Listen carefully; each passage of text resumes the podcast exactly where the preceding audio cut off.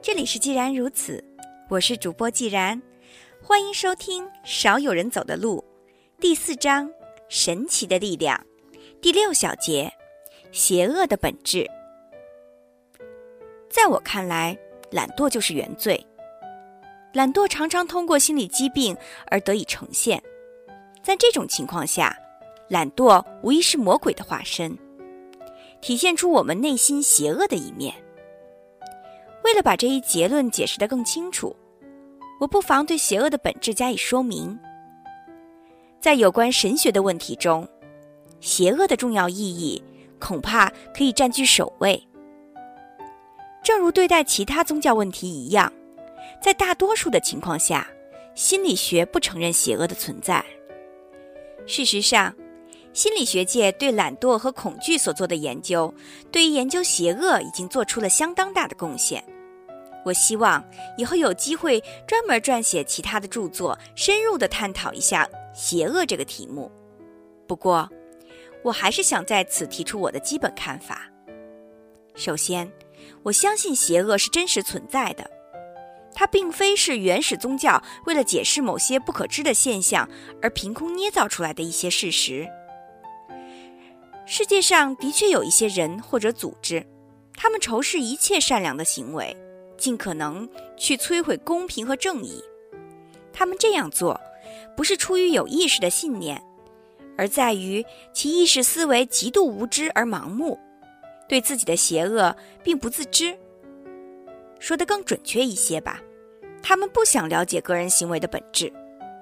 这种情形，正如宗教文学对于魔鬼的描写：魔鬼直觉地憎恨光明，他们逃避光明。也企图消灭光明，他们企图消灭每个人心中的光明，甚至包括他们自己的子女在内。邪恶的人憎恨光明，光明会让他们看清楚自身邪恶的本质。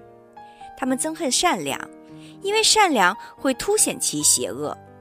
他们憎恨真正的爱，因为爱会放大懒惰。他们竭力地摧毁光明、善良和爱。以此逃避面对觉醒和良知的痛苦。所以，我的第二个结论是：所谓邪恶，就是为所欲为、横行霸道式的懒惰。爱是懒惰的对立面。一般意义上的懒惰，无非是消极的失去爱的能力。有些懒惰者，只要举手之劳就能走出困境，实现自我完善。但是，除非他们受到强迫，不然的话。他们宁愿去保持现状，这样的人，即便不能去爱别人，至少也算不上邪恶。真正的邪恶者，却主动逃避完善，捍卫自己的懒惰，保持病态的自我。他们从不关心别人的心智成熟，甚至百般阻挠和破坏，宁可让对方伤害的体无完肤。他们病态的自我无法容忍健康的心灵。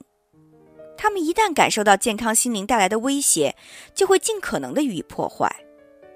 因此，关于邪恶，我们可以给出这样的定义：邪恶是运用一切影响力阻止他人心智成熟、阻碍别人自我完善的行为。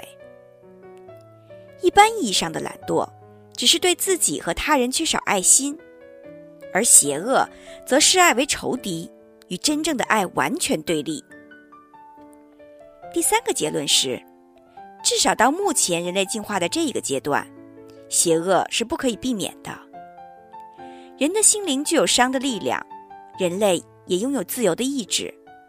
基于这两点考虑，我们确认有的人能够控制自身的懒惰，有的人则无能为力。伤的进化与爱的进化是两种对立的力量，在某些人身上，他们可以获得平衡。在其他人身上，他们却势不两立，这些都是正常现象。而爱的力量和伤的力量，在一些人身上各占主导地位后，必然彼此对立和敌视。正所谓正邪不能两立。我最后的结论是，伤是一种庞大的力量，是人性极恶的体现。但是，伤不是一呼百应的领袖，无法集中起大多数人的力量。邪恶的阴影无处不在，譬如有的罪犯分子四处出击，在短短的时间内就会残忍地伤害数十名无辜的儿童的生命。然而，在人类进化的巨大框架中，邪恶永远处于弱势的地位。它每每伤害一个心灵，就会有更多的正义感被唤醒，更多的心灵获得解放。邪恶自身不自觉地发出警告，使别人远离他的陷阱。对于邪恶的肆无忌惮，大多数人都会感到厌倦。觉察到邪恶的存在，人们就更容易地产生自我完善的意愿。邪恶之手曾经把耶稣送上了十字架，却使我们从很远的地方就能看到耶稣的面影，从此团结一心，纷纷加入对抗邪恶的战役。他也由此成为推动人类心智成熟一种有效的方法。今天的课就到这里吧，感谢大家收听，再见。